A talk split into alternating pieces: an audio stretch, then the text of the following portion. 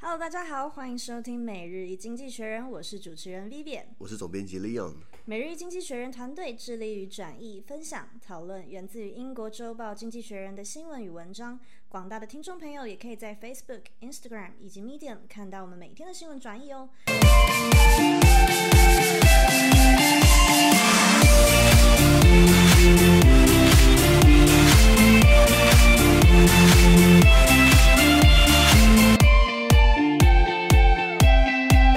首先是我们九月二十八号星期一，我们的第一百九十九剖，谈美国新上任大法官以及川普对中芯国际实施制裁，还有法国总统波罗的海出巡。首先，我们来看第一则新闻。RBG 大法官逝世，川普也不意外的提名保守派的 Barry 女士成为大法官。那我最高法院其实是可预期的将往右翼倾斜的。那我们对 Barry 女士现在的理解就是，她在她从二零一五年她有签署过就是妇女的反堕胎啊，然后同时也有反同性恋婚姻到之后的司法裁决，其实是都是她多年来采取的保守立场，甚至她也曾经公开的批评奥巴马医改的部分。是啊，是啊，对对对，对那我有我想跟亮讨论的事情是，其实现在的状况有点，我们我们回溯到二零一六年，那时候保守派的 Scalia 大法官去世，也是由民主党的奥巴马要提名大法官，当时是被共和党议员挡下来的。对对对。那现在是啊自由主义的 RBG 大法官去世，那是共和党的川普要提名，可是民主党是不是没有什么反制的机会啊？哇，其实如果照法律来说，照宪法来说，嗯提名大法官的权利确实在总统身上，是然后确实现在也是他的任期，嗯，所以时间点很尴尬，所以不管拜登怎么批评，或是民主党人怎么批评，就说应该等到新任总统、新的民意再提名大法官，其实他们都没有权利要求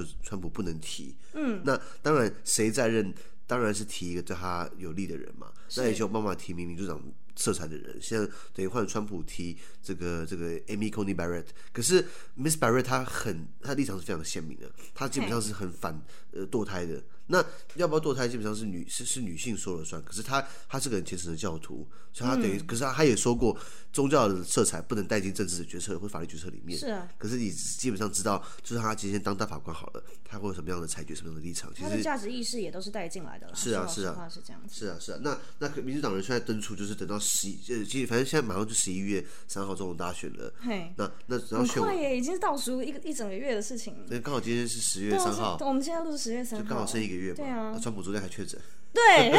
怎么这么多事啊？对啊，对啊，对所以所以他们想出新的民意再再决定。嗯，可是我看呃，川普这势在必行，他一定会决定的啦。对啊哦，那当然也要参议院呃，senator 那个 senator 去投同意票，那那那才反正他们基本上过半就 OK 是了。啊，是啊，是啊，是我们来看一下下一个部分。那呃，川普政府现在是在制裁那个中芯国际的产品，他认为说可能会作为他们可能会作为军事用途，那变成美国现在的企业如果需要出货给中芯国际的话，需要获得许可证。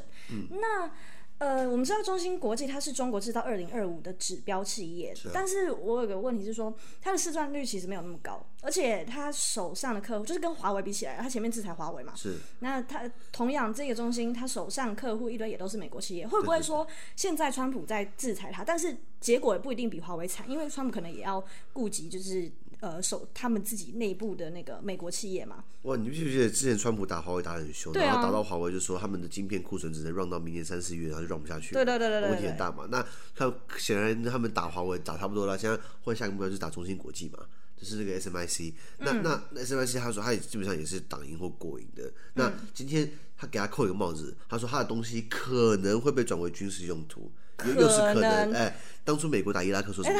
就是可能有可能会有大核武，不大规模哦可毁灭性武对对器、对对对对 weapon of mass destruction，最后有没有？嗯，没有啊，没没有但就可是是每次都说是可能，然后就开始出兵人家。是啊，是啊，是啊。那等于是说，你现在还是可以出货给他们，可是嗯美国企业还是可以出货给中兴。那你要先有许可，他等于是掐了一个脖子在你的咽喉上面，就是所以那那个许可的标准可能也就是美国政府随说，他美们美国商务部就说了是算。哦，懂懂懂对对懂。对，所以基本上这个是美洲贸易战或者科技战的一个环节之一。那可能前阵子华为很惨，然后然后大家翘二郎腿在在看戏，现在换中芯国际也很惨这样子啊。嗯，是啊是啊，行，那我们来看一下，再下一则。法国总统马克宏现在他动作频频哎，他呼吁他呼吁白白罗斯的独裁政权卢卡申科应该要下台，然后也还跑去造访北约的那个战斗队。那我们从上周的新闻也有讨论到这件事情。我可是我想知道的是，波罗的海的关的安全问题到底是关法国什么事？哇，波罗的海，哦，呃，这个这个两个层面，一个是、哦一个是法国选多管闲事，另外是波罗的海的安全问题。 第一个，波罗的海三小，嗯哪三小？就是我们讲的呃，卢斯维尼亚、拉脱维亚、是是 Estonia、是爱沙是尼亚、立陶宛，还有这个拉脱拉脱维维亚亚。那这三个国家，如果你看地图的话，它等于是依附在波罗的海，废话，然后它等于是依附在俄罗斯跟跟那个的的边界的，啊，对，旁边就是俄罗斯横。的三条这样是子。是是是，那国家基本上都很小，嗯，基本上如果今天俄罗斯真的出兵的话，对不对？马嗯上一天就把它拿下来，没有问题。那那这三个国家以前过去是冷战时期，只是苏联的卫星国，嗯，那。呃，苏联垮台之后，冷战结束之后，他们等于是纷纷独立出去，嗯然后转型成民主国家，那还算还算还算是比较幸运的。你看像白俄罗斯，或者你看哈萨克，或者什么吉尔吉斯坦，这过去也是苏联的卫星国，哦那现在基本上还是一样是威权政府在统治。呃卢卡申科最好的例子嘛，他是白俄罗斯的时候，呃，就是呃俄就是呃冷战结束之后，呃白俄罗斯独立出独立于苏维埃共和、呃、共共和政权，可是他自己又当独裁者，一直到现在。可是波罗的海三小国基本上维持着就是进进入民主化。那今天为什么他们那么在意这个西欧国家，呃，尤其是北约的态度？因为他们因为波罗的海三小国是北约的会员国之一，那北约有一个共同防御条款，也就是说，当你对一个北约国家攻击，等于是对全体北约国家攻击，嗯哼嗯呃，就是就是 collective 呃呃 co- 呃 collective security。可是为什么会是法国来做这件事情？不，呃，欧洲大陆的强权就是不外乎就是现在看起来就是法国跟德国嘛。对对英对对。那英国现在慢慢要呃要梳理，当然英国脱欧跟北约其实没有那么直大直接大的关嗯系。呃，或许拜登我也很好笑，就是当初现在现在不是在脱欧谈判吗？对啊其实英国政府喊说，如果今天。如果欧盟不给英国一个好的呃一个好的这个协议的话，那是不是在军事合作上面英国也要收手？等于 是等于是这这种是让啊他两边要一起谈，是 不是？拿这种方式来逼啦。可可是北可可所以。我们讲大西洋的安全，或是说欧洲的安全，也是要看北约。那北约后面就是美国嘛，嗯那等于是说北约等于是美国在后面撑腰，等于是防范俄罗斯在在进犯嗯到、到到到到到到到，或是我们讲的中东欧啊，或是或是波罗的海波罗的海三小国，因为波罗的海三小国他们等于是希望北约的存在，来进而呃吓阻俄罗斯，是保护他们不要被俄罗斯给侵犯，这样是的，可是可是今天马克宏就是常批评大北，就是 NATO 北大西洋公约公约组织已经脑死了。 对对对是那其实川普前阵子刚上任的时候，他也是说北约国家都没有付他们该付的军费，等于就是是他已说。经也不想，他是属于那种不想要出兵、不想要管欧洲事务的那个路线的总统啦。因以川普的行事风格，其那实应该川普说他，我觉我我个人觉得川普讲的没有错，因为美国花了很多军费，可是很嗯多、很多北约国家那时候北约二几个会员国，基本上只有个位数花到 GDP 的两趴，嗯在维持国防上面，那其他就是叫美国出嘛。那美国就是把大手头伸那么长，对啊，对对对，那花那么过多钱过去美国愿意花，为什么？因为过去敌人是存在的，就是苏联。嗯，现在苏联垮了，哎，那虽然说北约还有存在的必要嘛，所以北约已经慢慢的演化成另外一种形式，就很像是在做人道主义救援，等于是在阻哦，已止。经变成这样了。啊对对对，所以北约它它的过去敌人已经不存在了。哦，大哎概去懂。对对对对对，那去年刚好北约七十周年，他们就开始开一个会，就说我们要决定未转来型未来的方向。对，那那为什么呃呃法国总统马克龙要去？你知道马克龙其实他在国内法国国内声望很低，对啊，因为我记得之前那个黄背心事件，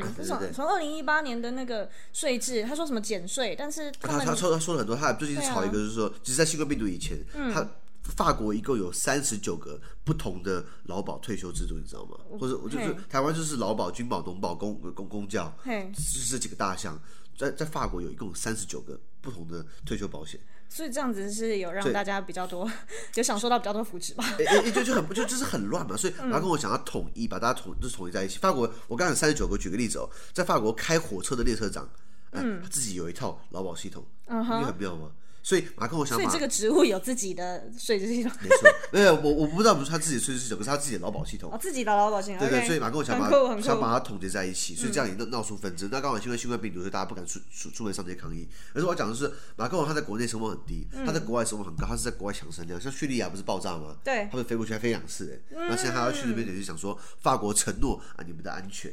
那那他想成为那个区域的老大他哥，想是成不为是？那一啊区的那个那那那个那个发言人了，我、我想想要想要主导那一区的话语权了。那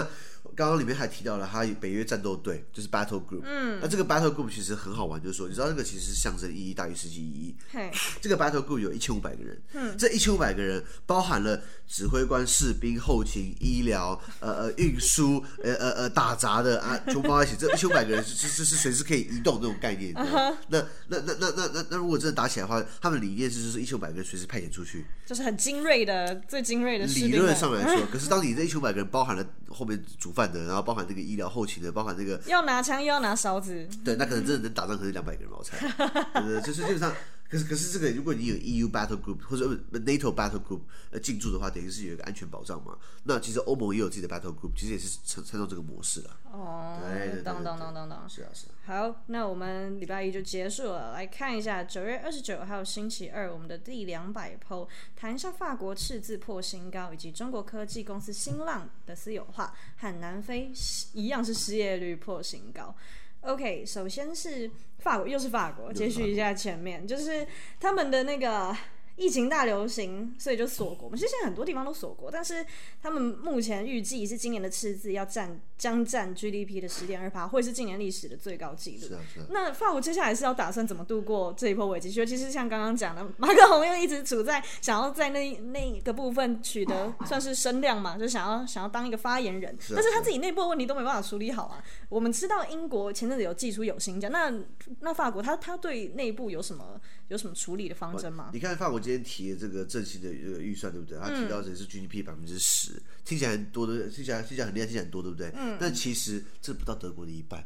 嘿那那为什么德国给那么多，法国给那么少？其实简单，因为法国政府一直处于负债的状态，所以对它它它的央行能够背书的那个钱其实没有那么多，嗯，基本上这个钱已经已经外面很多人说，其实钱已经没有很多了。哦可是这个尽管尽管没有很多，也占 GDP 百分之十，什么意思？法国国力衰退了。哦，呃，就国家没那么有钱了。那今天这个市长 Bruno Le Maire 他说什么？他说他准备要提一个要赤赤字四百二十亿欧元的复苏计划，希望有一千亿的欧元的回报。等一下那那些那些钱要从哪里来？对对对，要要又是税吗？ 又又是是税，对对对，那前那阵子还炒不够吗？那会有那个投资回报真的会出来？不知道，就像政治人物喜欢签什么签合作备忘录。我跟大家说，合作备忘录是最胡乱的东西。嗯，那个那个备忘录基本上等于是等于是签爽的啦，对啊它没有任何实际意义。那个效力根本就是是啊，是啊，是啊摆你在也那是边读你读法律的，请问你备忘录有没有任何的法律效力？没有啊没有啊，合约才有嘛，条对约才有对对对嘛，不对？没错没错如果今天我们政治人物说啊，我们跟谁谁签了很多备忘录啊，是不是？形式意义啦，大形式家意义说啦说要合作，真的合作，又是看不知道到底什么时候的事情。没错，，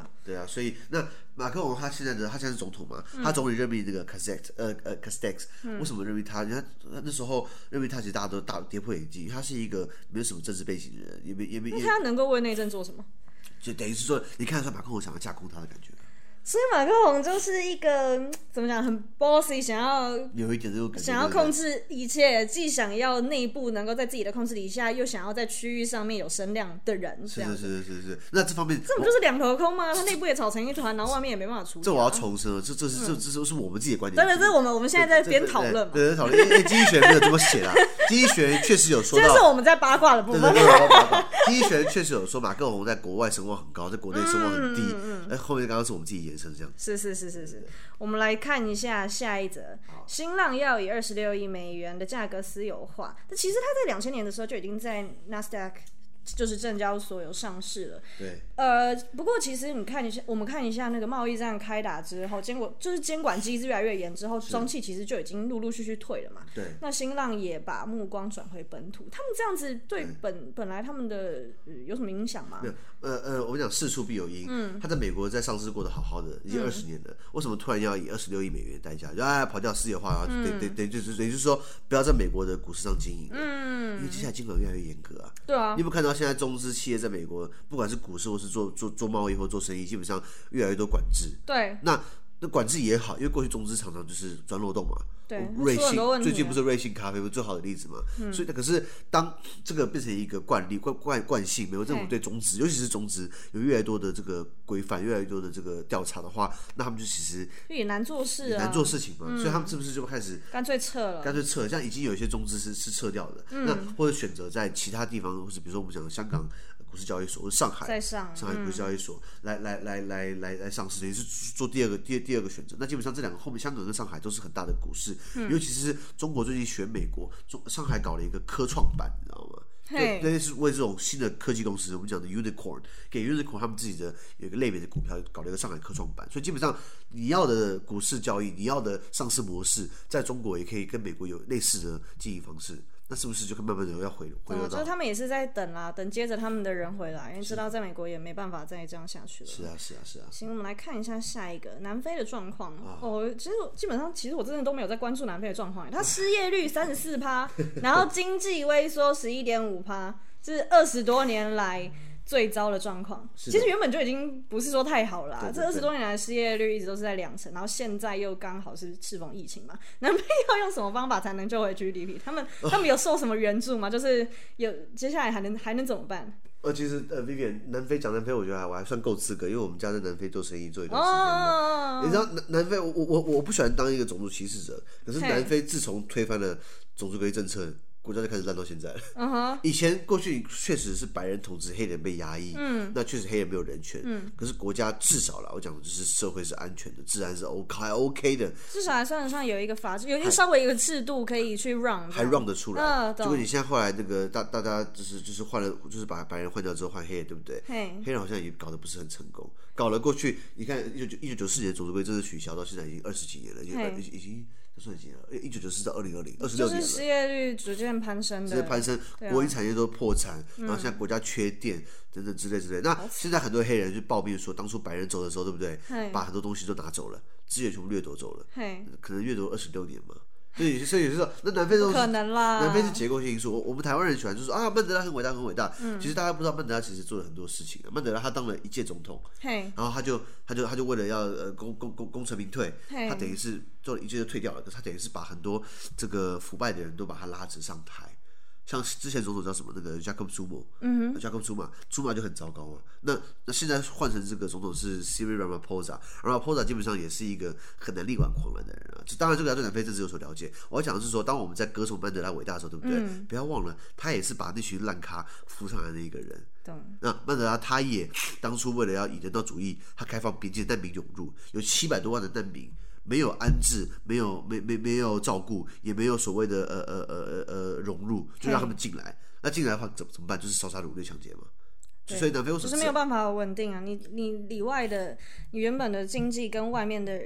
即将要涌入的人，他们来自的背景不一样的时候，很多时候就会有那种生活的冲突。那当然，南非它确实是有种族问嗯题。一本一本到今天，我记得我之前去南非的时候看到的状况就是，餐厅都是白人吃饭嘿，服务生都是黑人。哎，现在不是民主化了吗？怎么还是哎？你了解吗？所以也是这种状况也，是这种状况。那他们失业率一直都是很高。那尤其是现在，呃，IMF 不是不是 IMF，OECD E 预估它会到三十四趴失业，什么意思？三个人就会一个失业，好可怕真的 哦！很可怕，好可怕哦！那我们台湾失业几趴？五六趴吧，了不起的。对啊，五六趴，我算六趴好了，六趴已经很高了，我们都快吓死了。他们三十四趴是我们的五倍。每三个人有一个人失业，不是就啊是啊大家是要吃什么东西？那加上这个疫， 加上这个疫情的关系，天哪！有更多人因为疫情所以失业，尤其是女性嘛，对不嗯嘿对？那那是那他们说南非经济会萎缩十一点五帕，多可怕！我举个例子，当初二零一八年的时候的时候亚亚洲金融风暴，嗯，雷曼兄弟垮台，那时候造成全球不景气零点一帕。我们就快吓死了。嗯对啊那这次新冠病毒，呃，这个 IMF 预估会造成全球呃三趴的萎缩。嘿，南非现在是十一点五趴了，很难想象嗯他很们狼内 狈，部这生可活的状 这况。很可怕。其实，天哪是啊，是啊，是啊。行，我们这星期二就到这边。接下来我们来看一下九月三十号星期三我们的第两百零一剖，谈国际特赦组织停止在印度的业务，以及川普 vs 拜登电视辩论会，还有脱欧协议的进度。那我们看一下国际特赦组织，他们指称印度政府进行对人权组织的猎杀，然后还冻结了他们的账户，所以他们现在看起来是没有办法在印度做任何事情的。不过，呃，印度政府也搞也搞集权吗？为什么在这段时间内，就是会会对国际特赦组织造成这样子的影响？我们讲事出必有因，嗯在这件事情发生之前，国际特赦组织他们近期指控啊，就是印度嗯的德里，就是第二大城，嘿，德里的警方他在一场动乱，就在一场反穆斯林的动乱嘿，印印度是我们讲印度教嘛，或者对说对对佛对佛教对为主，那当然他们有少数穆斯林嘿。那在一场动乱之中呢，警察要 supposedly 去去阻止动乱发生，是结果警察也参与了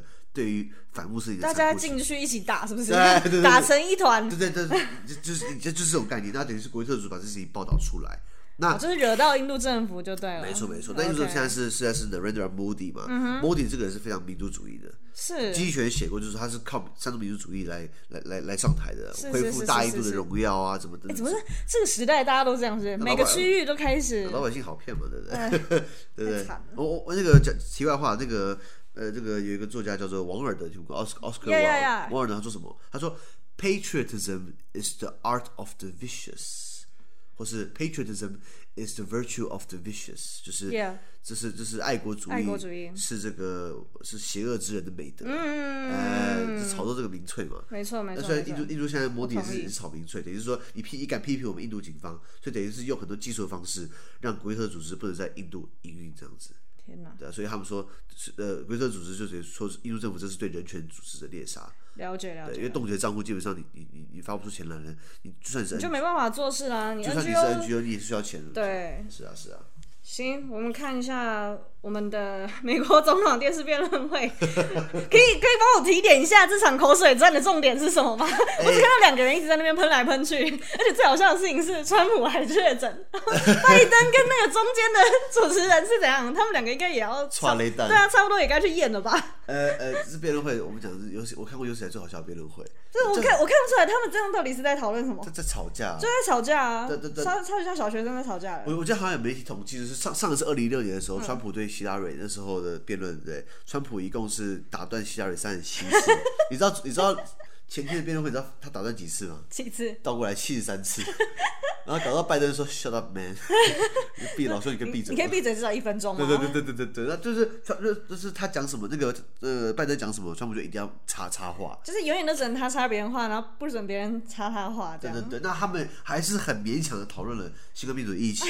讨论了经济议题，很勉强的讨论了环境问题，跟很勉强的讨论了法治问题。或许 by the way，川普好像还在鼓励那个 Proud Boys 那个骄傲呃骄傲男孩，就是一个极右派组织，叫他们 Stand By。他说 Stand Stand Down and Stand By，什么？他现在已经是他后面的要撑腰的人了，是不是？很像是这个这口气是怎样？啊 Stand 掉叫他退下，跟 Stand By 叫他待命。准备啊，预备，对对不对？啊，所以所以你不是你不是应该谴责他们吗？结果他说好像叫他们 stand by 一样，所以、嗯所以他的立场是摇摆摇摆不定的。说实话，可是呃呃呃，最具杀伤力的这个投票的争议在于就是邮寄投票。嗯，你知道吗？那很多很多州已经可以开放，三十几个州，美国五十个州可以投票，三十几个州已经先让这个票已经可以先走了可啊以可以先投了。所以据民调指数，已经有很多人已经决定要投给拜登了。哦川普现在胜算很低，包含经济学人的模型也预测出川普只有百分之十三的胜胜选率啊，其实是很是低啊。是那所以对于投他可能有没有到时候可能会奇迹翻盘，就说啊投票不算，因为邮寄投票很多问题，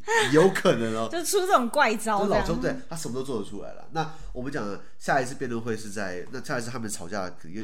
应该不是吵架，应该辩论会，应该不是辩论会，应该是吵架，应该是吵架了啊，应该是在迈阿密。可是问题又来了，他昨天确诊了。对啊，是是是不是这样要线上是不吵架？有可能，有可能，那应该很好看。那至少说他们可能会用封麦的方式，就是不让他讲。台湾的辩论不是也是会封麦，就是麦克风静音嘛。对对对对对啊，昨天那前天是因为他辩论没有静音，所以吵翻天了。我们来看一下下一个。欧盟给出英国撤回单市场议案的期限是九月三十，但直接就被英国议会拒绝了。因为如果与欧盟之间的贸易协定没有谈妥的话，其实这项议案至少还可以保障联合王国的贸易平顺。那我想问一下亮，就是最近他们谈的状况怎么样了？我想知道，呃，英国我们讲的英国，可是它其实是四个部分组成的：英格兰、苏格兰、威尔士跟北爱尔兰。那北爱尔兰比较尴尬的是，它南边就是爱尔兰，那爱尔兰是欧盟的会员国。那如果今天英国要脱欧的话，那等于是说，呃呃，双方既然脱欧的话，那是不是英国就不能跟欧盟在同一个关税同盟里面？嘿、哎、因为英英国它脱欧的原因，直接就是要追逐自己的贸易协定。对对对所以对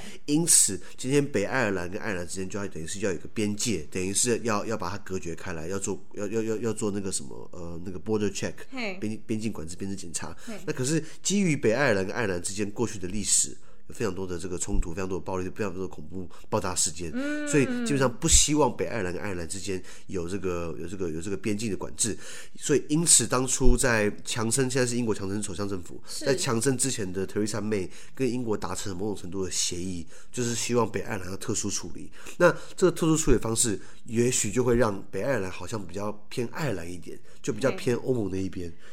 因此，所以强生今天他们强生政府提的这单一市场议案，就是把之前上一个上一任政府提的把它推翻掉。基本上它跟梅伊是不同调的嘛。对，公然违反国际法。嗯，你跟他谈了，就懂回去就就不算了嘛。是，所以欧盟就是要英国政府把这个撤回。嘿，对，可是今天英国的那个那个办公室部长就是 Michael Gove，嘿， Michael Grove 他说他拒绝这样的一个这这这个这个这个欧盟的要求，他说我为什么要撤回？呃我我为了要让如果今天在英国跟欧盟之间的贸易协定没有办法谈妥的话，那等于至少保障它像像个安全网一样，嗯保障了英国自己本来英格兰、苏格兰、威尔士跟北爱尔兰之间的贸易是平顺的，是是是，不会把是北是爱尔兰割出去的一个概念这样子。了解了解。那那现在欧盟跟英国还在谈论，就是还有英国脱欧之后的关系。那双方对于两个东西，一个就是欧盟的渔船能不能在英国的海域上通行嘿，那第二个就是英国脱欧之后可不可以遵守欧盟关于国家补贴 （state aid subsidy） 的一个规定。那这两个东西基本上是有严重分歧的。那那双方都希望说，马上接下来十一月就要呃欧盟高峰会啦。那高峰会是不是可以把这个事情给谈妥？那虽然他们的立场是一改一改再改，可是接下来的时间点还是很尴尬，就是说到底英国愿不愿意撤回单一市场议案这个坚持，以及他们双方对于渔船通行权跟呃跟欧盟欧盟脱欧之呃英国脱欧之后对于国家补贴能不能稍微符合欧盟的呃游戏规则，这方面还是有严重分歧的。因为其实欧盟看起来它给出议案的期限是九月三十，但是它如果呃如果英国也没有要给出一个确切的回应，也没有要搞定这件事情的话，也是一拖再拖啊。你看九月三十，然后接下来又要又要高峰会了，哎、其实我就是也也它对欧盟看起来也不能怎么样，那是吗因为呃呃，欧盟高峰会开就等于说，希望各个会员国头来来讨讨论说，因为今天如果英国脱欧了，那谈这个贸易协定，嗯它这个贸易协定不只是英国同意，英国国会同意，那还有欧盟其他会员国的政府也要同意，嗯会员国里面的政府里面的国会也要同意。光是比利时这个小国家就有六个国会，你知 道，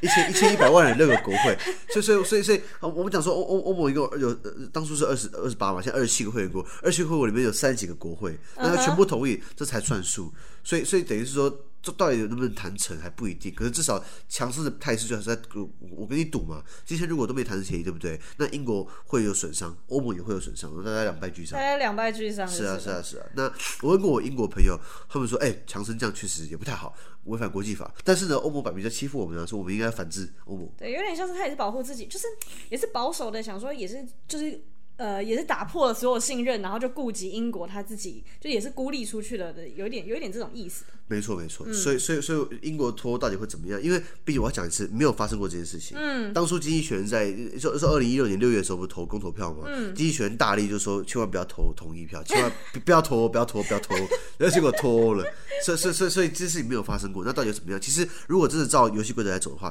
早就该脱欧了。对啊因为它是二零一六年六月投票嘛，对不对？然后英国拖到了二零一七年的三月底。才在布鲁塞尔递出这个脱欧的程序的这个申请，因为是那天我在场，不是那天我在外你面在看那啊、边你在外面看我我在我在布鲁塞尔外面，我我在那 个吓到了那，我那们总编那那那那个欧盟理事会那个大楼外面，我看到英国大使的车子还开开一辆加挂，然后然后挂英国旗帜历史现场，历史现哎，场。我我的意思，但是我在布鲁塞尔， 天气不好，白的喂。那那从那从那时候开始，他递出申请的那一刻，就要就算两年起算，也就是说，嗯二零一九年的三月三十号就要脱欧了。结果二零一九年三月三十号，两边没有谈成什么任何协议，都没有任何协议，嗯所以在在同意在延期，第一次延期两个礼拜。 然后再后来延期了半年，半年然后现在又延期到到了二零二零年的今年的十二月三十一号为最后一天，大限时间到了。对对对，那你看现在已经十月多了，对不对？还还还还在还谈卡在这啊还在谈渔业，还还在谈这个渔船的通行权，还在谈之后脱欧之后可不可以国家补贴，那还在谈单一市场到底怎么操作。所以我跟你讲，这个谈成很难了。所以基本上我我猜啦。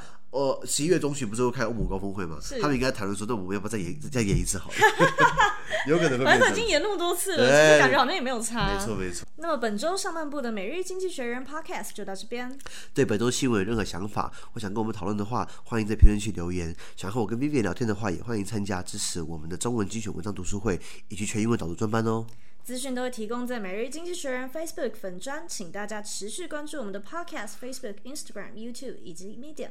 感谢你的收听，我们明天见。拜拜。